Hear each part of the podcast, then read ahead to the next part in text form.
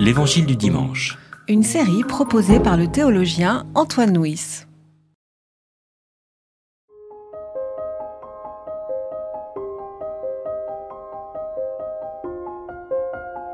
Parti de là, il vient dans son pays et ses disciples le suivent. Quand le sabbat fut venu, il se mit à enseigner dans la synagogue. Une multitude d'auditeurs, ébahis, se demandaient D'où cela lui vient-il? Quelle est cette sagesse qui lui a été donnée Et comment de tels miracles se font-ils par ses mains? N'est-ce pas le charpentier, le fils de Marie, le frère de Jacques, de José, de Judas et de Simon? Ses sœurs ne sont-elles pas ici parmi nous? Il était pour eux une cause de chute. Jésus leur disait, On ne refuse pas d'honorer un prophète, sinon dans son pays, parmi les gens de sa parenté et dans sa maison. Il ne pouvait faire là aucun miracle, sinon qu'il guérit quelques malades en leur imposant les mains. Il s'étonnait de leur manque de foi.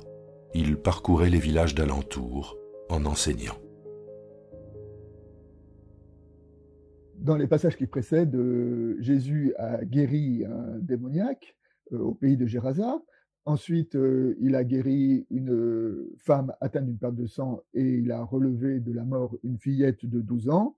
Et ces guérisons ont fait que son succès progressivement s'est amplifié. Jésus est de plus en plus connu Galilée, et voilà qu'il se rend dans sa ville à Nazareth.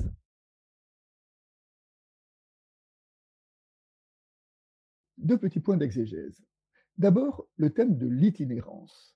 Dans l'Évangile, Jésus est toujours en itinérance il n'est jamais en point fixe, il est toujours en marche. C'est en marche que se dévoile et que se révèle son évangile.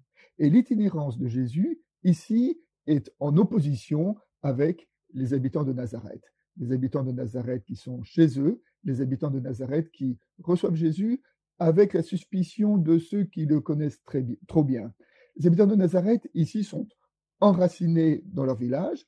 Alors, on sait que les racines, ça nourrit, mais les racines, ça empêche aussi de se déplacer. Et euh, les habitants de Nazareth vont pas être capables d'opérer un déplacement de leur mentalité par rapport à la personne de Jésus.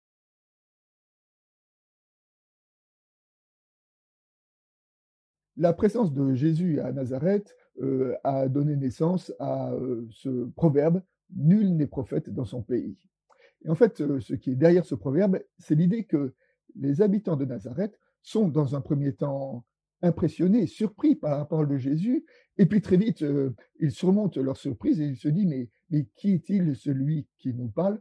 Nous le connaissons très bien, et parce que nous le connaissons trop bien, ils vont être incapables d'entendre ce qu'il a à leur dire.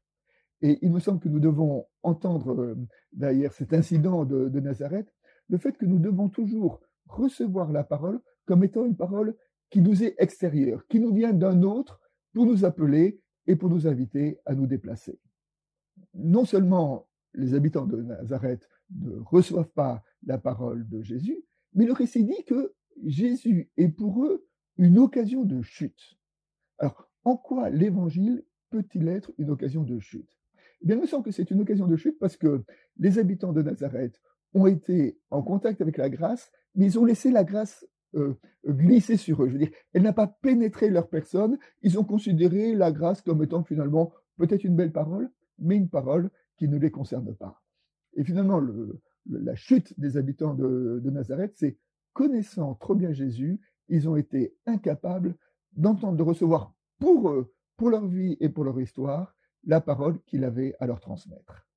Ce récit des habitants de Nazareth s'adresse à nous aujourd'hui et quand nous essayons de nous dire euh, où est notre place dans ce, récit, eh bien, bien sûr, notre place, c'est d'être euh, sur les bancs de la synagogue de Nazareth.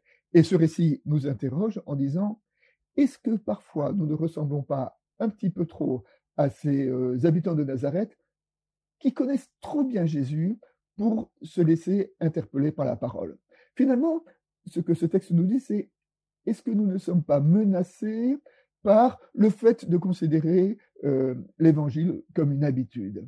Est-ce que nous ne devons pas mobiliser toutes nos forces pour lutter contre euh, ce qu'on appelait la, dégradation de l'émerveillement hein? Et la façon dont ce récit nous interpelle, c'est comment aujourd'hui nous allons entendre la parole de l'Évangile comme étant une parole nouvelle, comme étant la parole la plus importante qui ne nous a jamais été dite. Une des raisons pour lesquelles euh, les habitants de Nazareth ont été peu capables d'entendre la parole de Jésus, c'est parce qu'ils attendaient de sa part un miracle. Et euh, le récit nous dit, Jésus ne pouvait faire aucun miracle, sinon qu'il guérit euh, quelques malades.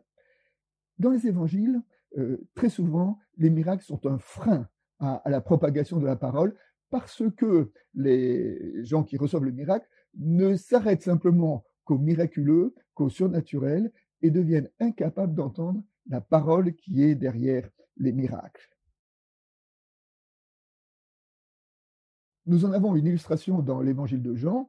Euh, à la fin du chapitre 2 de l'évangile de Jean, euh, le texte nous dit que beaucoup de personnes ont mis leur confiance en Jésus à cause des signes qu'il posait, mais, ajoute le texte, Jésus ne se fiait pas à eux parce qu'il connaissait, il les connaissait tous. C'est-à-dire que Jésus sait très bien qu'une foi qui ne repose que sur les miracles est une foi fragile.